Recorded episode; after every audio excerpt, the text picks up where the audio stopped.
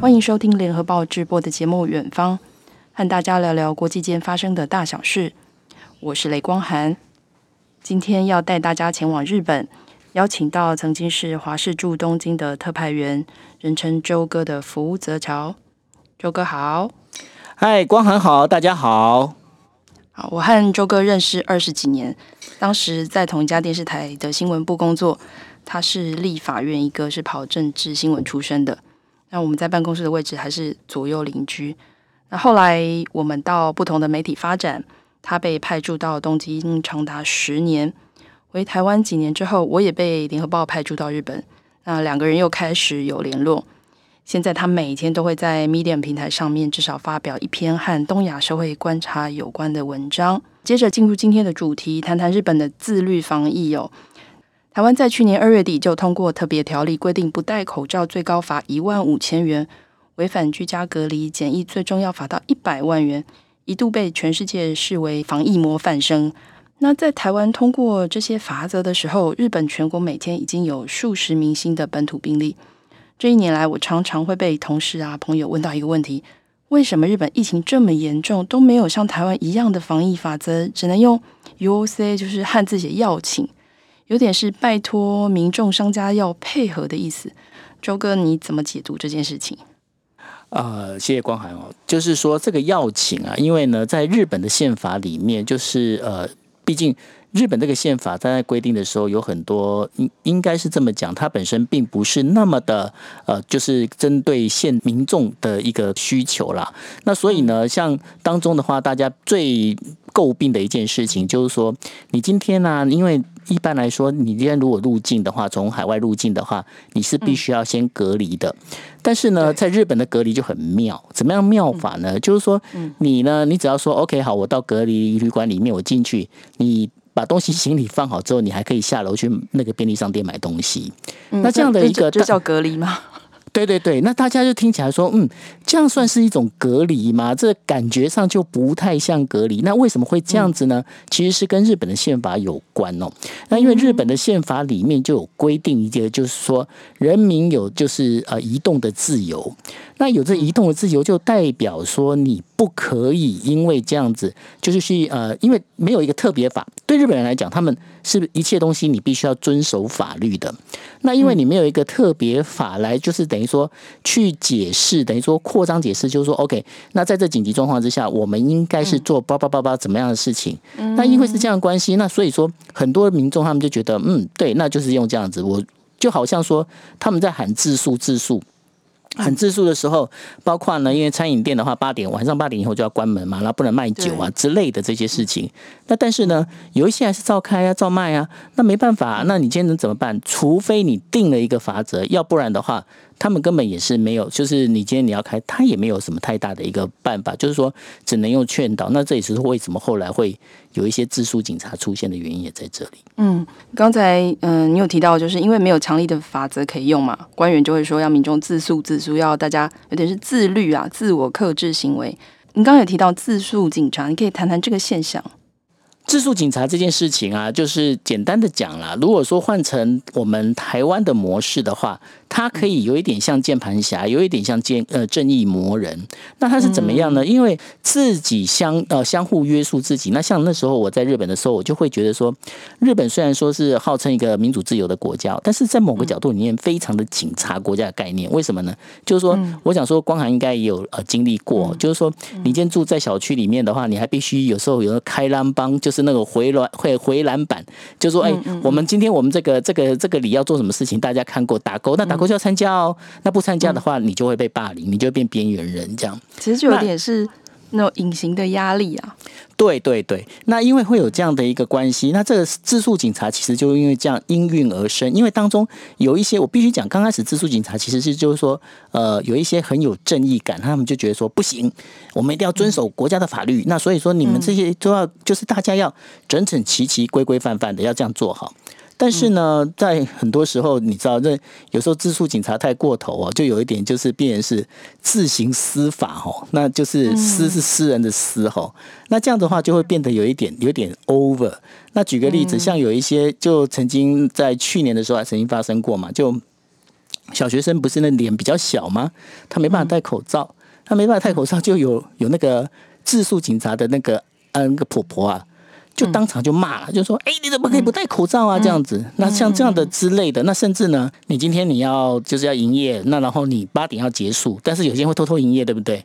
那你只要一偷偷营业，或者是说你明明就是已经有的请了，就是国家的那所谓的那个呃停业补助，对，然后你来开的话，他们就会开始在网络上，在你在你的店门口就贴。”这家就是领了国家钱还开店啊，怎么样的？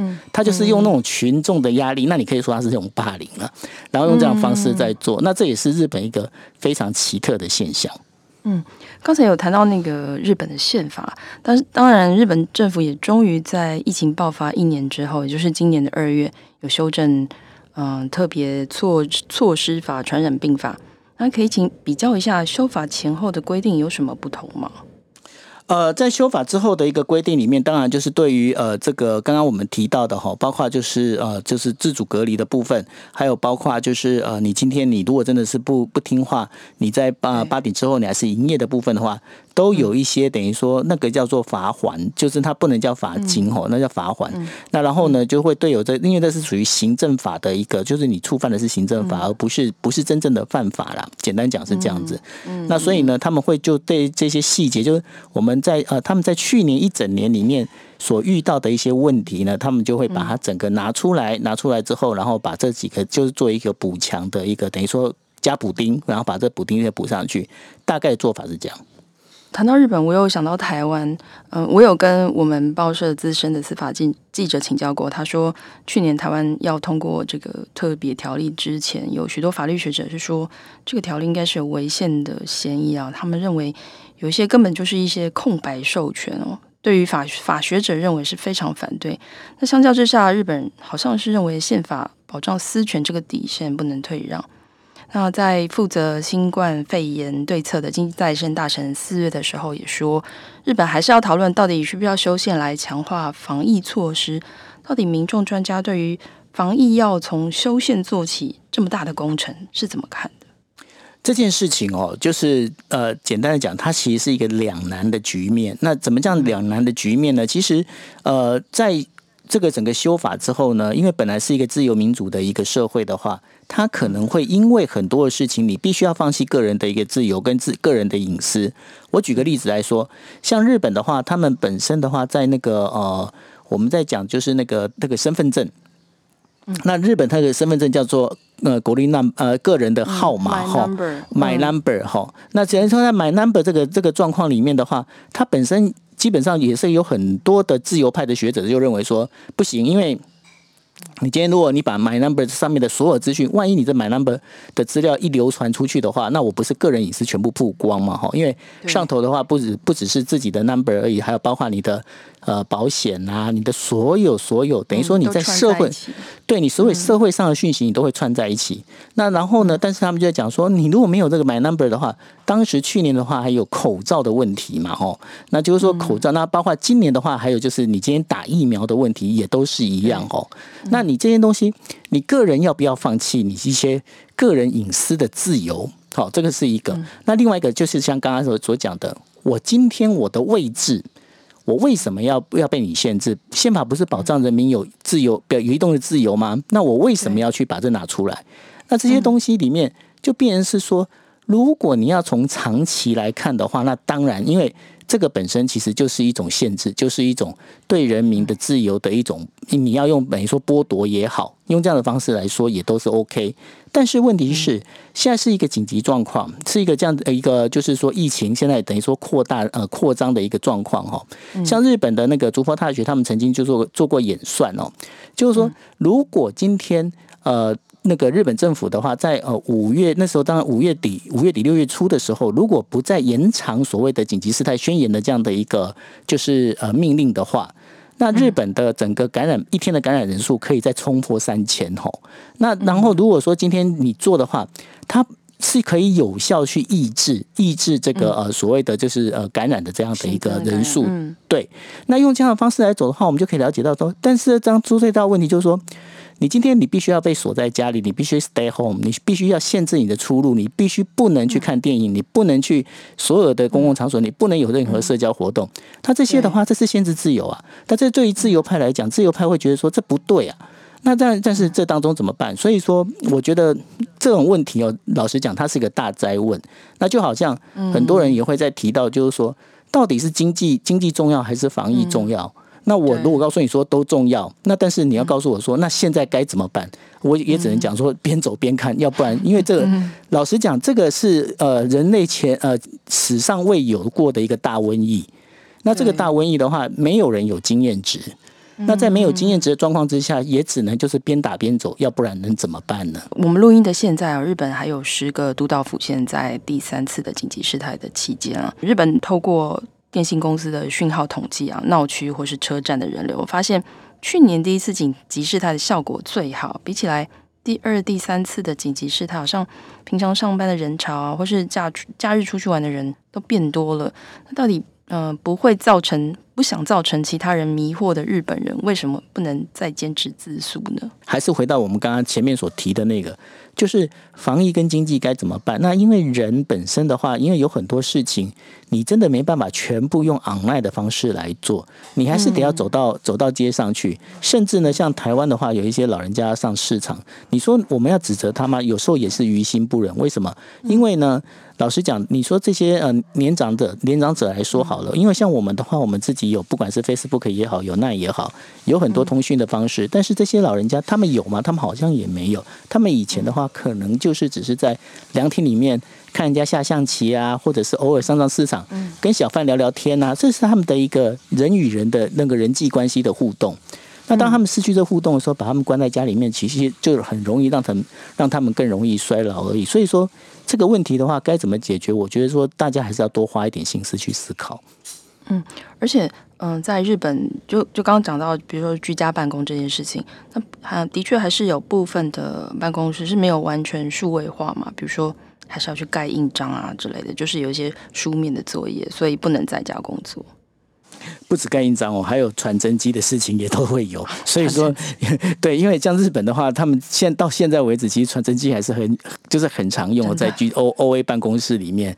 那所以呢，这些东西，因为你必须要传真之后，要不然你怎么盖印章？没有纸啊。这 所以说你要把这，然后要盖印章这些。所以在数位转型这一边的话，我觉得是反而是这一波疫情里面。让很多的企业哈，很多的公司行号，他们开始会知道说，哎，我应该要做一些数位转型，我该怎么走会比较好？我觉得这反而是一个比较正向的一个思考了。对，因为过去也是应该推动了二十几年都不不成功，就是日本人都还蛮抵抗的。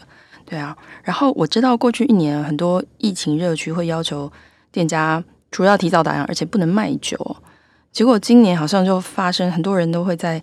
超商买酒，然后就坐在路边喝酒。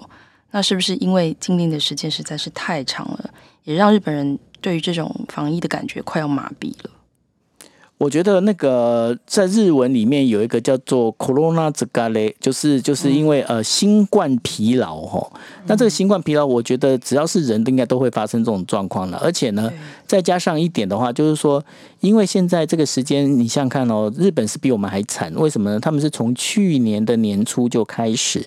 一直呃一而再再而三的这样子不断的就是紧急事态宣言啊，然后这个防疫是开开关关啊这样的一个做法里面，当然久了之后其实都会麻痹了，那都会麻痹，这是一个。然后另外一个就是说，好像现在呃日本那边也日本开始也有一些声音就讲说，哎呀这个其实没什么啦，反正对啊，我们都一年多都没事吼。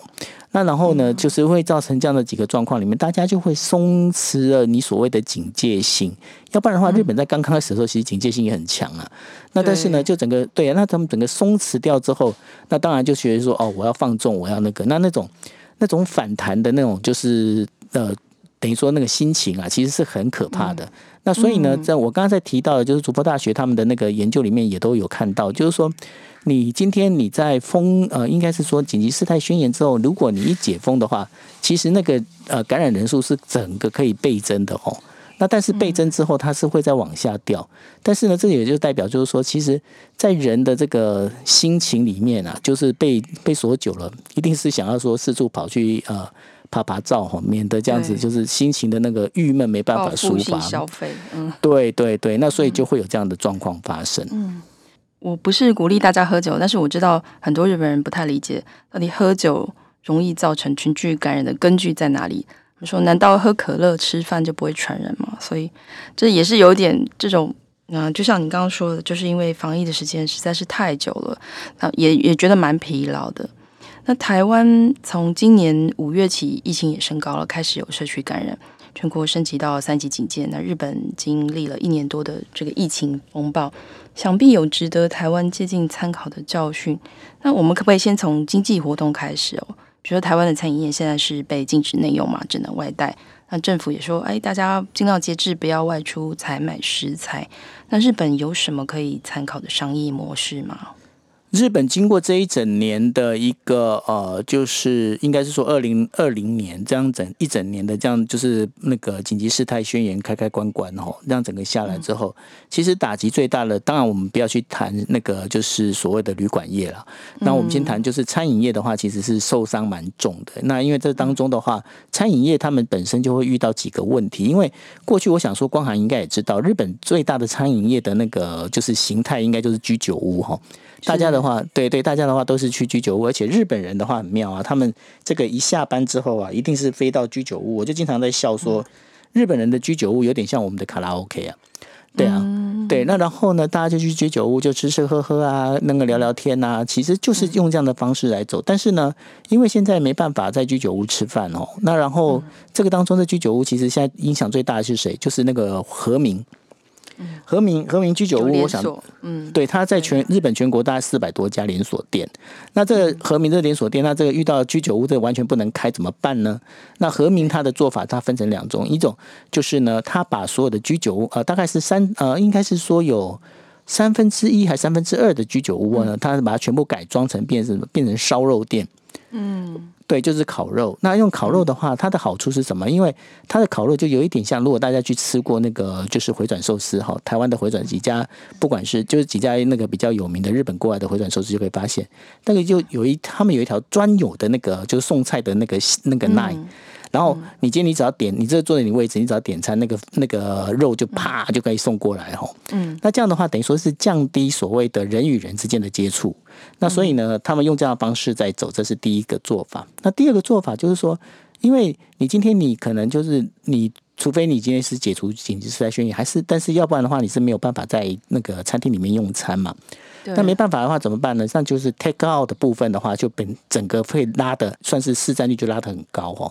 那然后和明他做的事情就是把那个炸鸡，因为他们日本那个炸鸡块唐扬鸡啊，嗯，唐扬炸鸡的那个炸鸡块，整个呢就带出来，然后就直接吃那个唐扬鸡。然后他们现在的话已经把它做成一个等于说有一点 concept，就是那个呃，就是你只要炸鸡啊，你如果你要加盟的话也很快，你只要小小的五平大的一个店面。你就可以，他就告诉你说，反正我就是提供你这个做好的中央厨房先前面处理好的那个鸡块，你只要下锅去油炸就好了。那用这样方式，其实这个也卖得很好，这是一个。那另外一个大家比较熟悉的，在台湾也有，就是寿司郎。那寿司郎在日本的话，它不仅是并购了那个金盾哦，金墩，然后呃，就是金墩是一个外送的一个，等于说是盒装的那个寿司的一个大那个大的连锁门市。那然后呢，他把寿司郎，因为过去我们都以为他是，我们都印象深刻，都是他是一个回转寿司嘛。他现在也没有，他现在开始就是做在那个车站附近，在车站附近呢，就是说做那个等于说可以直接 take out 的一个店，然后把他把寿司呢全部就是做成盒装之后，然后呢就在那边直接让人家可以带走。前一阵子大概也都有看到那个脸书上有人在讲说，不要再叫外送了，增加了很多的那个垃圾。那那怎么办？在家里做嘛？可在家里做就有个问题啊。那什么问题？就是说，你今天你去菜市场食材，你有时候你买多少量不知道啊。那日本就有一家叫 Ocean 的一家公司，他们就做了一样东西，他就是帮你把食材配好，就一整个星期七次这样。那这七次里面，它有各种不同的菜式，那你可以自己挑选。那挑选之后，他就整个那个蔬菜盒就把你送到这边。那你只要按照你的人数跟按照你的那个就是你挑选的那个蔬菜，你就一个星期的菜你就不用担心。那而且那是直接宅配到家。对，而且他们这呃这一套就是食材的配送，其实，在疫情之前他们就发展，所以非常成熟。也就是你他不是把一堆食材通通都交给你，他是都帮你搭配好，帮你连食谱都想好的概念。比如在台湾现在，觉得我最苦恼的想说，哎，我想买个蔬菜箱，可是他不会告诉你蔬菜箱子里面会有什么，可能可能会出现一些呃，也许是当令了，但是可能是我不爱吃的蔬菜，苦瓜。对，所以如果买来就会可能会觉得有点困扰，然后又很大箱，结果万一可能有五种有四种是我不爱吃的，我我就不敢下手。好，那再来讲到一下，就是台湾接下来的目标啊，是希望可以大规模接种疫苗。那在日本，呃，已经因为已经开始在二月的时候开始接种，那日本有发生什么样的状况吗？日本发生几样状况，大家可以等于说。我觉得可以变是台湾的一个很好的借鉴哦，因为日本刚开始的话，其实他们对疫苗接种其实是很嗯，应该怎么讲，很冷漠，反应非常冷漠。为什么反应冷漠呢？因为在一九七八年左右啊，日本曾经因为发生就是天呃注这种注种天花疫苗啊。然后造成的就是有死亡案例，而且被法院判处就是要国赔嘛，吼。那然后呢，因为这样关系，所以日本人对于疫苗接种这件事情本身的反应就并不是那么的热烈，就是没有强制的接种这件事情没有没有很热烈，这样子也不敢强制。他们呃没有，日本没有强制，因为他讲过 人民人民有自由，所以不可以强制。那那但是对，但是呢，就是说就呼吁大家来那个，当然他们一样啦，因为他们也是属于免费接种啊，因为这种就是、嗯、这个是属于一个公费疫苗，这是国家政策嘛，吼。那然后呢，刚开始就是呃整个状况，那后来的话，在最近的话，就是呃发现就嗯好像。这个疫情有点严重，那然后大家就开始说哦，那要赶快来接种哦。嗯，然后接种的话，就刚开始的时候，其实因为他们接种的次序其实跟台湾有点像，也就是说，呃，在呃，他们当然是先会针对医疗人员进行接种嘛，哦，那然后到目前为止最新的资料是，日本的所有的医全日本全国的医疗人员已经有百分之九十九点七已经接种过至少一次的疫苗。那这个其实是非常重要，因为这个当中的话，如果医医护人员不先接种的话，那就很容易造成医疗崩坏。因为你想想看，在前线的战士如果倒掉的话，你就马上就折损一个兵哦。那所以呢，这个当中是非常重要。那当然就是他们是率先接种，那目前的成效已经不错。那接下来的话，他们就是要做呃，就是六十五岁以上的老人的接种。那这个问题就来了，问题为什么来了呢？因为日本的疫苗接种当中有一个非常重要，因为日本他们现在接种的疫苗分成两种，一种叫做呃就是辉瑞，另外一种叫莫德纳。那会不管是辉瑞或者莫德纳的话，它本身都要用低温进行运送。那然后你要接种之前的话，你要先让它先解冻之后，然后放在那个冷藏库里面，然后大概维持就那个就是大概一般的就是大概五呃零下大概五度左右的一个低温哈。那那时候你就要接种。那所以呢？因为一瓶莫德纳的话，大概可以打五到六次。嗯，那你可以打五到六次的话，当然就是他一定要算好，就是比方说，好，今天是排好，今天早上要打 A、B、C、D 五个人，好，那我都排好了。但是这排好之后，但是我这样整个都弄好之后呢，那我就会跟那个老人家讲说，哎，你要打电话来预约哦。那然后老人家就说，嗯，我不会，我看不懂，那个字好小，会不知道。那所以呢，就呃造成这样的一个状况。那没办法，怎么办呢？那老人又想接种啊，怎么办？那就请家里的小辈们打电话。那家里小辈们打电话，因为网络已经上不去了。先讲网络，他们已经有点 crash 掉了，就有可以网络网网络预约，但其实网络也是塞车这样。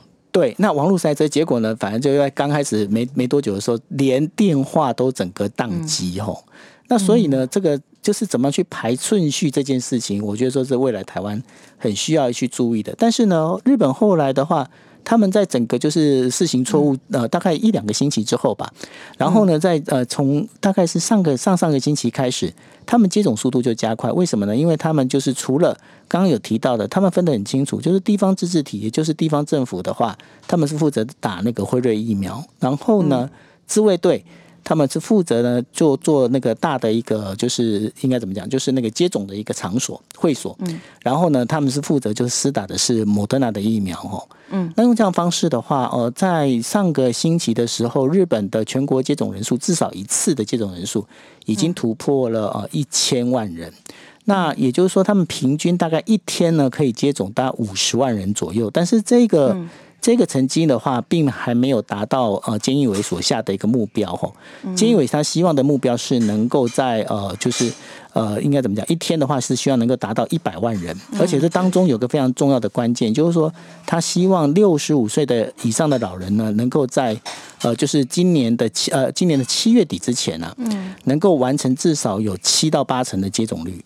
那然后医护人员的，大家要记住一件事情哦，因为医护人员很多人他们已经在医院里面在忙，就是去治疗这一些已经染就是确诊的这些病患了。所以呢，怎么去有其他人出来能够帮忙去做接种这件事情哦？那这个一样还是回到了法律的规范，因为他们当时呢，日本就出现一件状况。我想光涵，我不想你知不知道，其实对，就是牙医。因为他们就牙医，就是说牙医并没有这个接种的经验，所以他们不可以去做这件事情，在法律上也没有规定。那所以呢，这有很多的，就是在我们台湾目前的话，还没有开始做接种之前呢、啊，有很多的那个我们可以先防范于未然的，可以赶快先想好，这就是人力到底怎么配置。对，那然后人力配置，然后你到时候接种，因为老实讲，我觉得说这个接种的速度一定要加快。为什么呢？因为，因为如果如果没有赶在就是呃冬天之前啊，能够做呃就是我们台湾全国的话，能够达到七成以上的防御力，其实进入冬天之后，其实会蛮危险的。为什么呢？因为因为这一波的疫呃那个病毒，它本身最大的一个传染方式就是用空气传染嘛。嗯，那如果你先到冬天的话，你真的老实讲冷飕飕的吼，你要空气流通，基本上也有实行上的一些困难。那这样会不会又再造成就是病毒的再次的扩大跟那个蔓延？这也是一个很值得当心的一个问题。对，刚才你有提到，就是日本现在是两种疫苗在打嘛，他们就是分开两个大的单位在在打。台湾现在是只有打 AZ 嘛，那这个月会打莫德纳疫苗。那接下来有可能还会有第三、第四种疫苗，包括国产疫苗。那其实这些疫苗好像他们需要的这些设备啊，或者施打的方式啊，这其实都不太一样。所以台湾真的要可能要参考一下国外的经验，在多种疫苗的情况下，他们是怎么分配才不会发生一些失误哦。因为那个当中，我补充一下，因为每一个打疫苗的话，它不是光打而已，还有必须要有那个问诊，然后还有包括休息吼，然后包括还有有个护士要整那个准备药。因为一般正常的标准的话，一组打疫苗的人员的医护人员至少要四到五个人哦。那这四到五个人，他平均要怎么去做？那如果当中的话，你今天你的疫苗如果不同的疫苗你在同个地方打的话，那就会造成就是。一定会发生一些人为的一些疏失哦，那拿错啊，或者是嗯嗯嗯，对对，然后温度上面的控制的话，因为日本日本也曾经发生过啊，不小心踢到那个冰箱插头，结果那个整个变常温，那就白打了。那另外还有什么？没有没有稀释，然后就打了？我记得对，就是用原液直接打这些的，嗯，对，所以说有像日本他们已经那个疫苗已经够单纯，还会出现这些状况。那所以台湾的话，如果说你今天来的就是四五种疫苗哈，那如果你今天在施打的。话，如果都是同一组人的话，那个打久了，而且你要加快速度，因为刚刚也讲了嘛，这速度要越快越好嘛。对。那你今天有你要加快速度，然后你又要有不同的那个疫苗来打，你换我们异地而处，换你是医护人员的话，你能能够不出事吗？我觉得说多多少少会有出问题的一些状况。对，越复杂就是越越要呃越要谨慎啊，SOP 要做好。对，那越越谨慎，速度就会拖往后拖了嘛。再谈到那个东京奥运哦，那东京奥运是七月，预计是七月二十三号开幕嘛。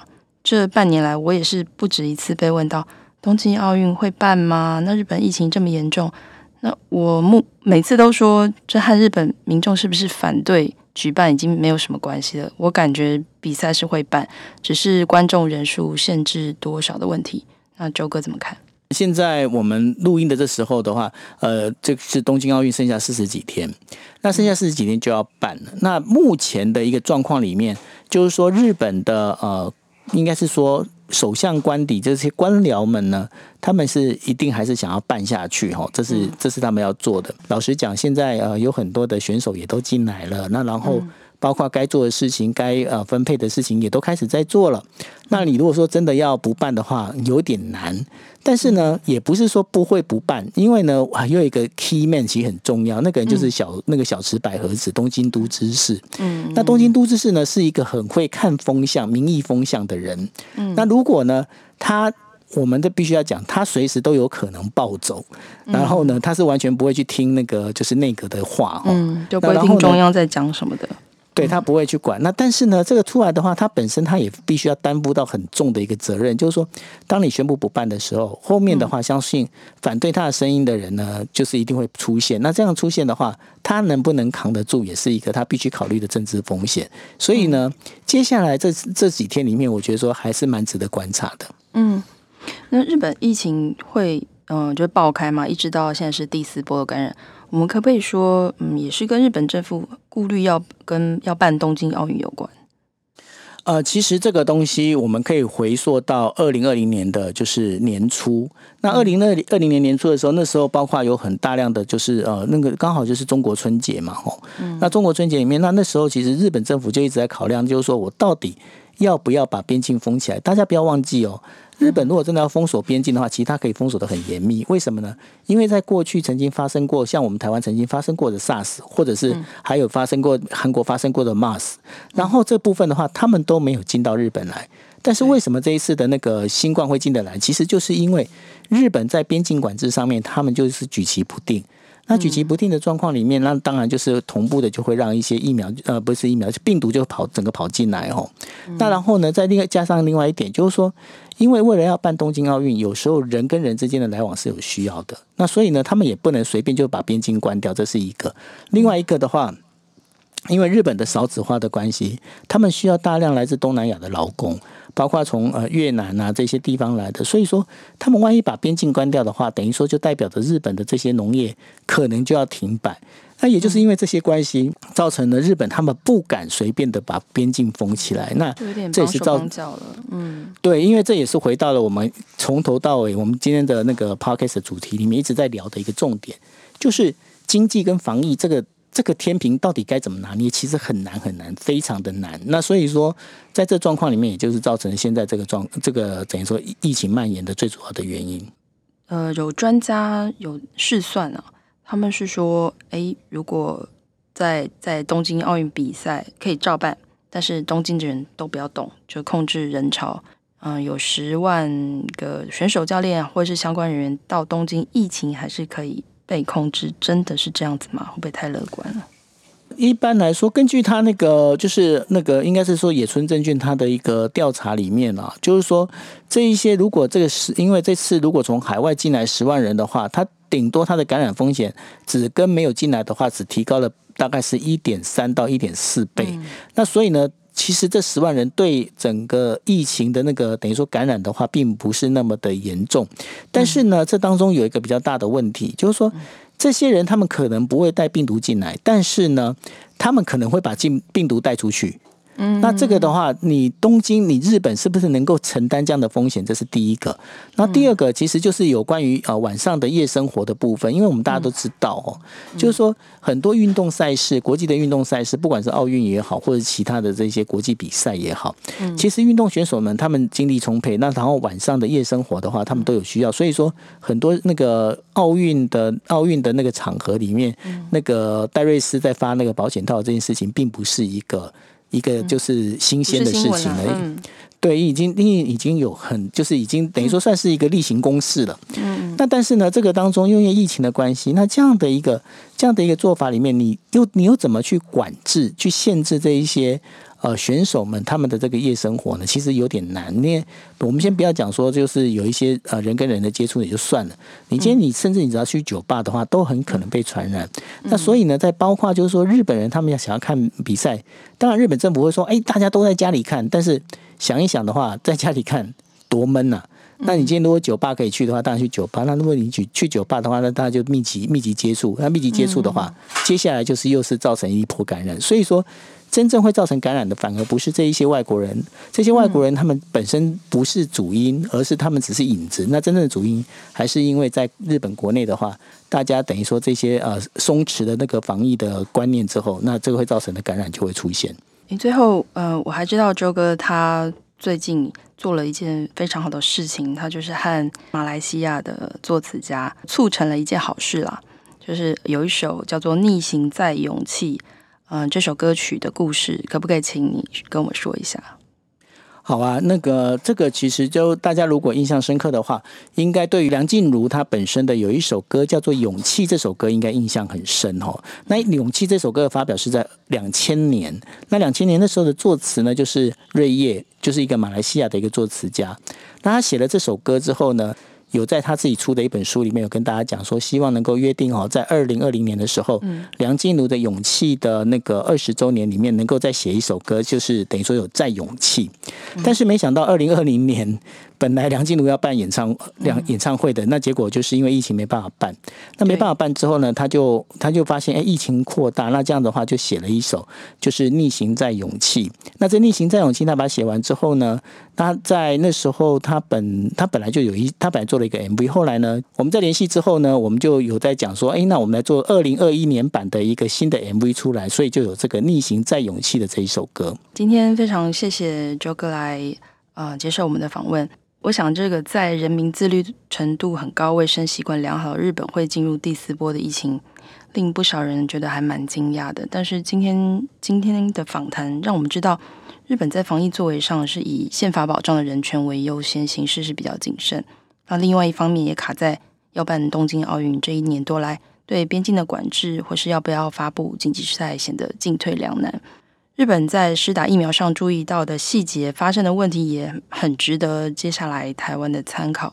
最后，非常谢谢日本能够在台湾最需要的时候支援疫苗给我们。我们在片尾就来听这一首刚才他提到的《逆行在勇气》。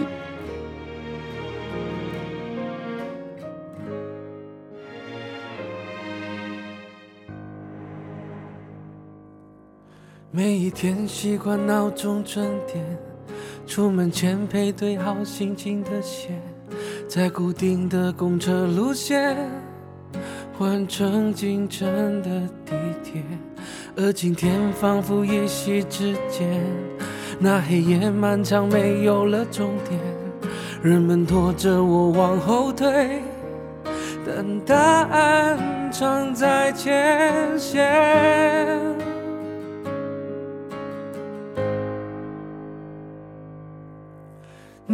你心唤醒，我们约好再勇气。若不是这一场战役，我们可能早已经忘记你心气息。我们约好再勇气，白袍上的名字提醒，直到这一声战役退去。是原来是你。